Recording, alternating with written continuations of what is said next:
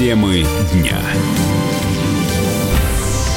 студии Елена Фонина. Евросоюз на год продлил санкции против России из-за дела Скрипалей. Ограничения подразумевают запрет на въезд на территорию Евросоюза и замораживание активов для физических и юридических лиц.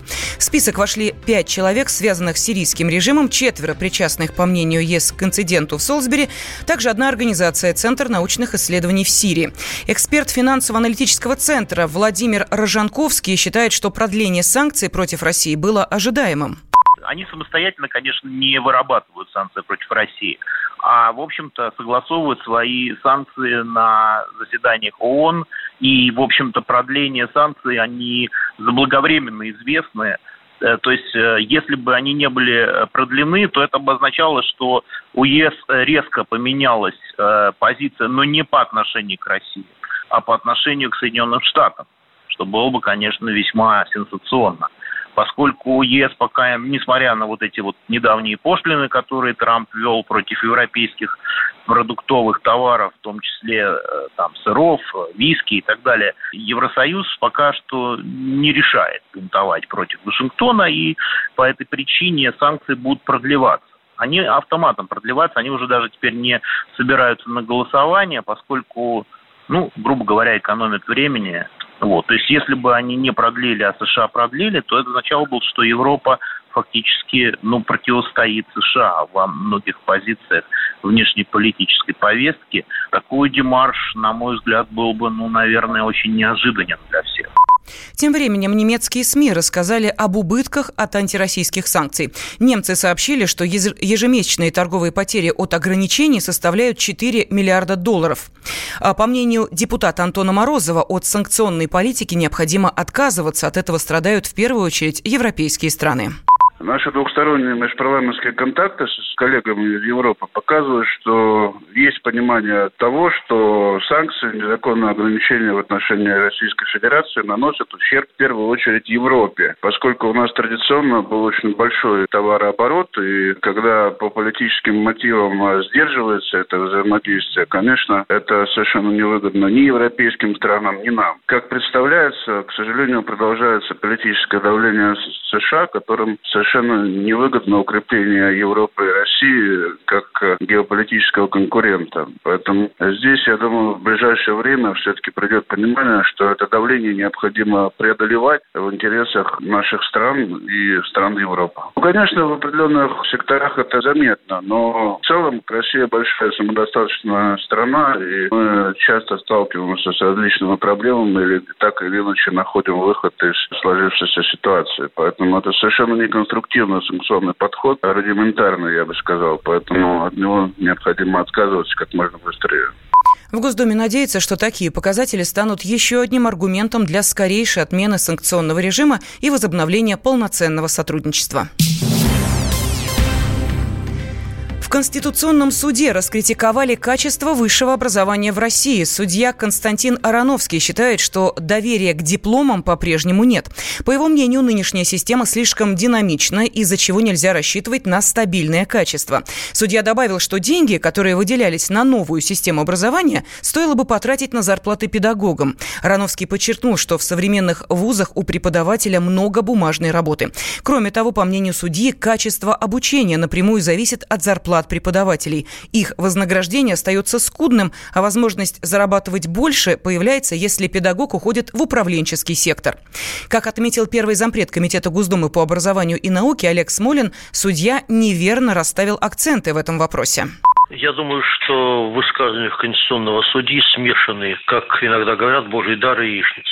Правда состоит в том, что, конечно, качество высшего образования в постсоветский период упало, и, к сожалению, иначе быть не могло потому что российское высшее образование категорически недофинансировано. Во-вторых, потому что российская система высшего образования крайне забюрократизирована. В-третьих, потому что статус преподавателя совсем не такой, как нам описывает официальная статистика. По официальной статистике российский преподаватель вуза получает 84 тысячи, а по данным Общероссийского народного фронта в 2017 году получал 26,5. Ну и в-четвертых, потому что статус студента тоже не такой, как был. В советский период студенческая стипендия составляла 80% от прожиточного минимума, сейчас меньше 13%. Качество высшего образования упало. Но, первое, виноваты в этом не ректоры, а государственная политика. Второе, качество высшего образования в России все-таки выше, чем его репутация. Поэтому смешано все, все в одном. А самое главное, неправильно расставлены акценты. Директор Института развития образования Высшей школы экономики Ирина Абанкина считает, что баллонская система вполне подходит под современные реалии России все страны сегодня в своих системах образования находятся в процессе реформирования, несомненно. И Болонский процесс, кстати, здесь, который обеспечивает мобильность для студентов и для преподавателей, именно за счет согласования требований качеству программ, которые предъявляются, он и направлен на то, чтобы э, сделать прозрачными э, и сами по себе программы, и требования, которые э, здесь есть, и дать возможность э, так или иначе э, изучить тот или другой модуль, курс, предмет, не обязательно только в том университете, в который поступил, но через сетевое взаимодействие с другими университетами, э, пройти практику, стажировку, э, защитить работу э, в том или другом университете. Болонский процесс как раз направлен на согласование требований общих в соответствии с запросами общества экономики, э, требования к качеству э, профессионального образования и высшего образования. Ну и э, страны, которые очень активно идут по пути реформ, тратят примерно 5, 6, а то и 8 процентов своего бюджета, а не 3,65 процентов, как мы тратим от ВВП на образование. Критика, да, справедлива в той части, в которой у нас есть разрыв между требованиями рынка труда и образования. Да, у нас есть дифференциация между учебными заведениями. Одни демонстрируют и обеспечивают своим выпускникам эм, как бы освоение э, современных компетенций, другие, увы, нет. Плюс к этому очень много зависит от самого человека. Но с точки зрения того, что мы так много вложились и ничего не получили в ответ, я не согласна. Свое мнение о качестве высшего образования в России судья Константин Ароновский высказал после заявления, поданного в Конституционный суд бывшим предпринимателем Михаилом Чайковским. В ноябре 2015 года он обратился в Центр занятости Воронежа, однако чиновники отказались признать мужчину безработным и назначить ему пособие, так как он помимо паспорта и трудовой книжки не подал в учреждение справку о среднем заработке за последние несколько месяцев по последнему месту работы и документ, удостоверяющий его квалификацию. Родителя, проживающего после развода отдельно от ребенка, могут заставить не только платить алименты, но и оплачивать жилье. Такую инициативу правительство рассмотрят депутаты. Законопроект стал очередным документом, который направлен на защиту детей после разводов. Тему продолжит Юрий Кораблев. Бывший муж несколько лет не появляется, алиментов не платит, официальной зарплаты нет. Все имущество в том числе и квартира, в которой супруги жили, на родителях. Бывшая жена содержит ребенка и скитается по съемным квартирам. Это распространенная ситуация в России. Злостные неплательщики алиментов находят множество лазеек, чтобы не тратить деньги на содержание своих детей. В такой ситуации в правительстве и профильных министерствах задумались над тем, как найти управу на неплательщиков. Правительство внесло в Госдуму законопроект, который регулирует вопросы участия родителей в дополнительных расходах на детей. В частности, он защищает права ребенка на жилье в случае развода родителей. В определенных ситуациях отцов, ну или матерей, если ребенок остался с папой, могут обязать оплачивать жилье детям – Требовать компенсации можно будет, если у ребенка нет пригодного жилья. Если документ примут, эта мера будет способствовать большей защищенности ребенка, считает первый заместитель председателя Думского комитета по вопросам семьи, женщин и детей Ольга Окунева.